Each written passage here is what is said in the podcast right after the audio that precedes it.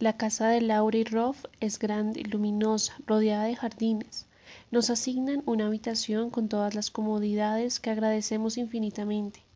Su hospitalidad no solo nos hace sentir acogidos, rodeados de solidaridad familiar, sino que nos libera de pagar un hotel en un momento en que nuestros gastos han excedido todo presupuesto y además vislumbramos un desembolso muy alto por la internación en la clínica. Es casi ya medianoche cuando entramos a nuestra habitación y exhaustos buscamos dentro de las maletas, en medio de un silencio que pesa como piedra, nuestros implementos de aseo y nuestras pijamas para disponernos al sueño. Es como si apenas ahora, después de horas y horas de incertidumbre y esfuerzos, pudiéramos reflexionar internamente sobre lo que significa lo ocurrido. Nos han dicho que no vale la pena que nos quedemos en la clínica a acompañar a Daniel durante la noche, pues no recuperará la conciencia hasta bien avanzado el día siguiente. Y hemos recibido del psiquiatra, que nos han descrito como una eminencia, un diagnóstico alarmante. La ausencia de medicación ha puesto a Daniel en un peligro gravísimo de quedarse del otro lado. Esas palabras no pueden resultarme más aterradoras. Sí, hay un otro lado, que no es la muerte, sino la enajenación permanente. Pienso en esos seres de andar pesado, miradas perdidas y sonrisas bobaliconas que veía de pequeña en la clínica para enfermos mentales donde trabajaba mi tía. ¿Podría Daniel algún día traspasar ese umbral, entrar al espeso bosque de la locura y perderse en él para siempre?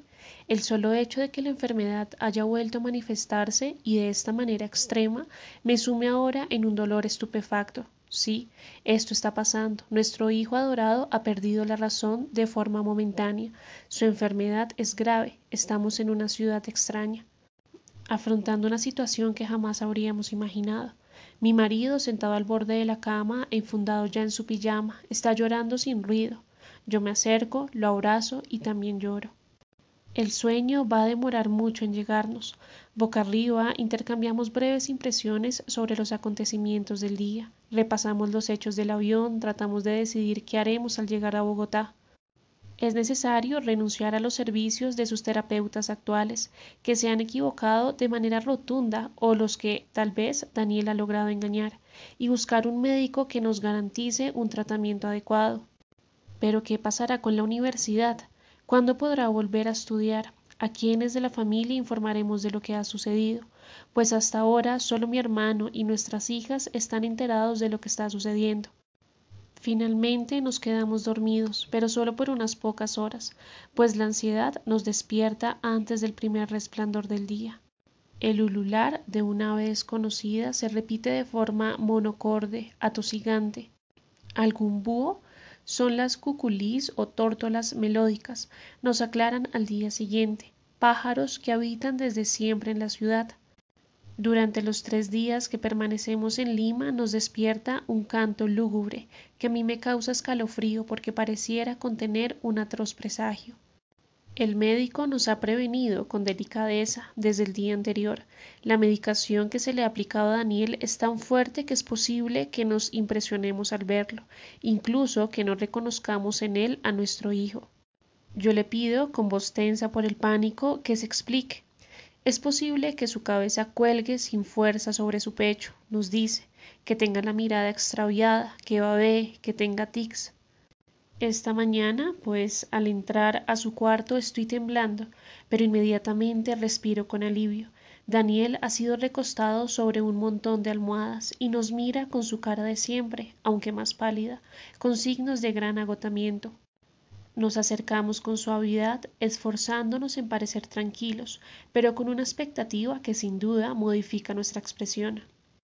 Lo saludo apretándole la mano. Hola, ma, me dice. Su saludo no es el de alguien enfermo, y eso me reconforta. Sin embargo, se nota incómodo. Mi marido le pregunta cómo va, qué tal fue su noche. Enfoco total. Es su manera de decir que no ha dormido profundamente. Nos mira inquieto. Porque estoy aquí? ¿Qué pasó? Intento que mi voz tenga un tono liviano que disminuya su posible aprensión. Por lo del avión, Dani, ¿te acuerdas? lo del avión? ¿Qué puedo explicarle? ¿Cómo decirle que sufrió un ataque de locura, que se desconectó de la realidad, que hizo un escándalo que asustó a los pasajeros? Pero antes de que yo diga algo, él recuerda. Ay, sí, lo del avión. Me volví loco, ¿cierto, mamá? Más o menos, Dani, no sé si loco, pero sí estabas raro. Ay, mami, qué pena con los pasajeros. Daniel está sonriendo y yo también sonrío y lo tranquilizo. No fue nada muy grave, le digo tratando de no angustiarlo, solo un momento de confusión que ya está siendo atendido. Me ha vuelto el alma al cuerpo, Daniel no se ha quedado del otro lado. Cierra los ojos y nosotros velamos su sueño, más tranquilos. Como despierta, un rato después, su pregunta hace que el corazón me suba a la garganta. Hola, papá, mamá, ¿por qué estoy aquí? Repetimos la respuesta tratando de disimular el terror que hay ahora en nuestras miradas. La salida de la clínica tiene sus complicaciones. La aerolínea exige una autorización de viaje firmada por el médico tratante y este lleva día y medio sin aparecer. Son las ocho de la noche, nuestro viaje es hacia las diez de la mañana del día siguiente y para ese momento ya deberíamos tener el documento listo. Con ayuda de una enfermera llevamos casi dos horas tratando de localizar por teléfono al psiquiatra, sin éxito. Finalmente aparece casi al borde de las nueve, irrumpe por el pasillo con paso decidido y semblante contrariado, explicando que tiene prisa, que su mujer lo está esperando afuera, en el automóvil. A juzgar por su atuendo, van a una fiesta de gala o a una boda. Es extraña la cena. El médico, de finas maneras pero nula simpatía, vestido con un smoking impecable que lo hace ver más rubio, más alto y apuesto que con su bata blanca. Garabateando una fórmula y firmando la autorización al pie de la cama de Daniel, que en pijama y por lo visto ya en plena recuperación de la razón, sonríe con esa cordialidad suya de chico bien educado. Al día siguiente abordamos de nuevo el avión de TAC hasta donde Daniel llega siguiendo el protocolo en silla de ruedas. ¿Cómo no estar ansiosos? ¿Cómo no recordar con un escalofrío las cinco horas de horror que vivimos hace tan poco? Pero durante el vuelo, Daniel se dedica a hojear una revista que ha comprado en el aeropuerto, a ver una película, a dormir. Ha recobrado totalmente la normalidad y solo se ve un poco más flaco, cansado, taciturno. Este episodio debe significar para él la más rotunda y trágica constatación. No es como los otros, la locura en forma de alucinaciones paranoicas es una amenaza en su vida. El trato que hemos hecho con el psiquiatra peruano es que llevaremos directamente a Daniel a una clínica para que verifiquen cuál es su estado y hagan seguimiento del mismo por el tiempo que sea necesario. De modo que hemos contactado a un médico nuevo, el doctor E, que terminará siendo su terapeuta en los siguientes cuatro años, el cual nos recomienda una clínica de reposo a la que debemos llevarlo. Sin embargo, nos hemos encargado de que en la ambulancia que nos espera en el aeropuerto esté su antigua psicóloga, aquella que en varias ocasiones nos tranquilizó diciéndonos que Daniel se sobreactuaba como una forma de manipularnos. No lo hacemos porque todavía creamos en ella, ni tampoco para demostrarle la gravedad de lo ocurrido, sino porque Daniel, una figura familiar, puede tranquilizarlo en esas circunstancias. El vestíbulo de la clínica es grande y relativamente acogedor.